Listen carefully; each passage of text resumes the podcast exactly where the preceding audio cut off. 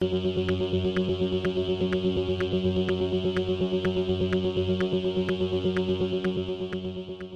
y caballeros, bienvenidos a 10 a 15, un podcast donde se habla de películas y series en un lapso de 10 a 15 minutos. Yo soy Ángel y en este episodio voy a estar hablando de la película titulada Plan B. Es una comedia que salió el viernes pasado en Hulu. No sin antes hablar de lo que ha pasado en la industria que cierta compañía compró un estudio.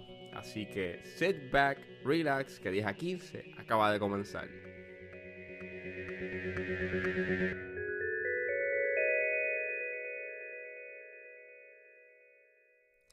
Amazon compró a Metro Golden Mayer o la MGM. Eh, la compra costó un whopping 8.4 billion, 8.4 billones. No millones, billones. Y es la compra más grande que ha hecho eh, Amazon después de Whole Foods. Eh, básicamente, eh, la compra se hizo la semana pasada entre martes y miércoles. Ya estaba sonando desde, desde la semana antipasada, en donde pues estaba ya reportando de que sí, este Amazon estaba interesado en comprar el estudio. Y básicamente Amazon ahora tiene bajo su control una librería de aproximadamente 4.000 películas y 17.000 horas de televisión. Dentro de, eh, ¿qué es lo que tiene eh, reconocido o icónico la MGM? Pues tiene Rocky, James Bond, eh, y ahora mismo en televisión tiene The Handmaid's Tale, Fargo y Vikings. Este, y claro, tiene sus películas clásicas como 12 Angry Man, entre otras más. ¿Qué sucede?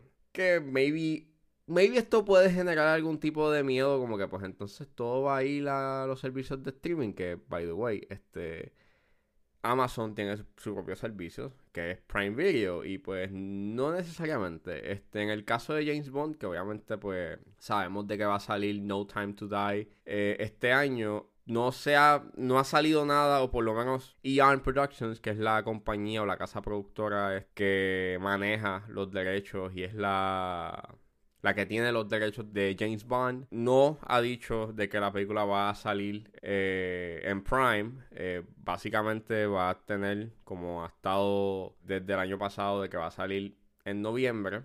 Y pues, eh, en cierta forma a mí me resulta un poco preocupante, no por James Bond, porque ellos también dejaron claro de que esto, ellos tienen todavía una mitad de control creativo de qué es lo que va a hacer con la franquicia y con sus propiedades y con la propiedad. Entiéndase que no es que en el futuro vas a ver, ¿sabes? No es que pronto vas a ver eh, una serie de James Bond o, una serie de Q o que van a hacer un universo cinemático alrededor de James Bond. No, no, no. Eh, por ahora las cosas están de que pues nada, va a ser una película, ponle que, o sea, de 3 a 4 años aproximadamente. Y debe de quedarse así porque el, modelo ha funcionado. O sea, las películas de, James Bond son como unos eventos cinematográficos porque, pues, volvemos, salen cada 3 a 4 años y ese es como que lo divertido de todo esto. A mí lo que me preocupa es la división de televisión. En GM tiene un montón de propiedades en diversos canales y en, en, diversas plataformas. Eh, como ya yo dije, Vikings, Fargo y The Handmaid's Tale, pues son las series que están corriendo actualmente. Y pues, en el caso de The Handmaid's me quiero detener porque yo soy fan de The Handmaid's y cuando dijeron que compraron este, que Amazon compró MGM, me resulta, me da un poco de miedo de que maybe el futuro de The Handmaid's esté en riesgo. Eh, porque según dijo Mike Hopkins, el Senior Vice President de Prime Video y Amazon Studios, el verdadero valor financiero de este trato es el tesoro de propiedades intelectuales en un profundo catálogo que planeamos reimaginar y desarrollar con el equipo de MGM. Cierro cita. The Handmaid's Tale es de Hulu y pues yo no creo que en el futuro eh, Amazon haga algún tipo de de, de, de, contrato que pues por lo menos permita que Hulu eh, siga distribuyendo y, haga y siga creando contenido alrededor de The Handmaid's Tale. Creo, y bueno, según dijo Elizabeth Moss, que es la protagonista de The Handmaid's Tale, dijo en diciembre de que ya la serie está renovada para una quinta temporada, así que creo que no debe de haber ningún tipo de problemas con que la quinta temporada se dé. Sin embargo, bueno, yo no creo que eh, Amazon tenga como que la gran potestad de que si ya está corriendo y hay un contrato existente lo pueda eh, denegar. No sé, no, yo no sé mucho de legalidades en ese aspecto, pero no creo que eh, sea ético de que pues nada, ya si se autorizó y, esta y la decisión se hizo meses antes, cinco meses antes, para ser más exacto, de la compra de MGM, pues este, pues nada, que la hagan y entonces pues cuando se acabe, o me imagino que pues cuando termine la serie o cuando termine la temporada, pues nada, puede que la cancelen. Todo, o sea, ahora mismo está todo bien crudo, so let's see, pero yo creo que el futuro de The Handmaid's Tale y las cosas que tenían planeadas, que pues iban a ser un spin-off de la, del nuevo libro de Margaret Atwood, The Testaments, y que iban a hacer algo desarrollado con eso también. No creo que eso suceda. Hay que ver si es que MGM quiere hacer algo, pero no, no creo. Creo que hay dos opciones. O que la serie se cancele o termine en el quinto season. O que cojan la serie y la muevan para eh, Amazon Prime. Pero vuelvo, hay que ver qué es lo que sucede en el futuro. Y saliendo de MGM, ahora nos vamos de road trip en busca de una pastilla. Eso es lo que nos trae Plan B, que salió esta, este fin de semana en Hulu. Lupe, I had sex. What? You banged your crush at your own party? You are my hero. Oh god, I was peeing and a condom Fell out. What? A condom full of goo. Let's get the Plan B pill. Is there an alternative? You mean a Plan B? Pues Plan B es una película dirigida por Natalie Morales. Eh, ella ha hecho sus cositas mayormente como actriz, pero desde, el desde la década del 2010 eh, hizo una película llamada Language Lessons, que la tiene Shout Factory.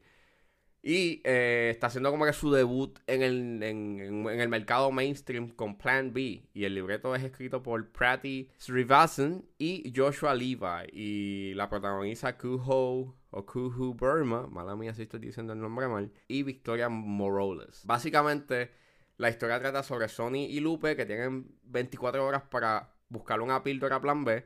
Luego de el primer encuentro sexual que tiene Sony. Eh, es una comedia juvenil, eh, así estilo Booksmart, eh, está ambientada en la high. Es entretenida, o sea, creo que me cogió un poco de sorpresa porque el trailer eh, mostraba que era como que bien, bien funny. Sin embargo, muchos de los chistes no, para mí, pues flaquearon y no los encontré como que tan graciosos. A veces se alargaban y a veces el delivery era como que no tan bueno. pero la comedia ahí es subjetiva. Maybe los chistes que hay en la película a ustedes los haga reír. Pero en mi caso, yo no lo encontré como que completamente funny. Ah, eso sí, hay momentos en donde sí la película tiene unas, metáforas y, una, y unas interacciones que son bien graciosas. Que ahí es en donde los momentos que te hacen reír, pues me reí eh, en cantidad. Aunque la comedia yo no la encontré como que mind blowing. Sí les debo decir que este, el highlight para mí es la crítica social que tiene entre medio. Eh, la película te habla de cómo el conservatismo afecta eh, las conversaciones de sexualidad eh, desde una manera saludable, del tabú que se tiene, de cómo la educación básicamente no le, no nos no, le provee a, a, los adolescentes este pues un buen conocimiento y un, y un buen aprendizaje sobre la sexualidad y lo pintan todo de una manera superficial. Eh, obviamente también habla de los derechos reproductivos de la mujer y de cómo el Estado imposibilita que la mujer pueda decidir qué hacer. Eh, es bien satírico, pero el mensaje es bien directo y es bien importante que se den estas conversaciones porque es una, una problemática que, que se tiene que erradicar. Y a mí me estuvo mucho más interesante esa conversación que todo el aspecto cómico que tiene la película. Eh, el primer acto sí está sólido, aunque pues tienes tus, cosas típicas de tu comedia eh, juvenil. Eh, la fotografía a veces es bien creativa. me gustó mucho que al principio tenía como que un tiro tilt down y es un white shot y todo está bien bonito y bien colorido. aunque a veces tienes muchos white shots y no se juega mucho con la cámara, hubiese estado más interesante este jugar más con los tiros y con los ángulos, pero visualmente it's very, you know, pleasing to the eye. La química entre las actrices es súper buena, es súper... Se siente que tienen, you know... Que, que, se sienten que son como si fuesen amigas. Eh, y mi gran problema además de la comedia es que al final se pone lenta y tienes esos typical, you know, clichés de tu body, de, de, de tu body comedy, en donde pues hay un momento en que ellos ya no son amigos y dicen que, eso, que es un mal amigo y entonces pues, vuelven y se, se, se, reconcilian. Aquí lo tienes, pero es tan rápido que es como que, pero ¿era necesario eso? So, lo podías quitar y podías mantener, el same problematic de que tienen que buscar la plan B. A pesar de que el final es bien lento porque transcurre casi en un solo sitio y eh, le resta todo ese componente road trip de la película, eh, al, final vuelve y coge energía gracias a esa temática y esa crítica social que tiene detrás.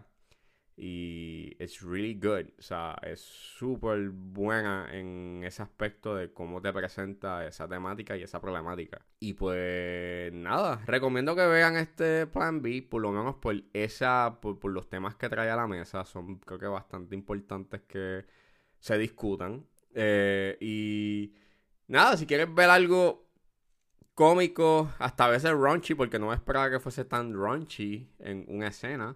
Y quieres por lo menos reírte eh, y a la misma vez ser concientizado de, los de, una, de una gran problemática que está pasando en la actualidad, pues te recomiendo que veas este Plan B que está en Hulu. We need the morning after pill. I got one more right here. That could be anything. I got some pill. Sunny. It's like a really small chance it might be PCP.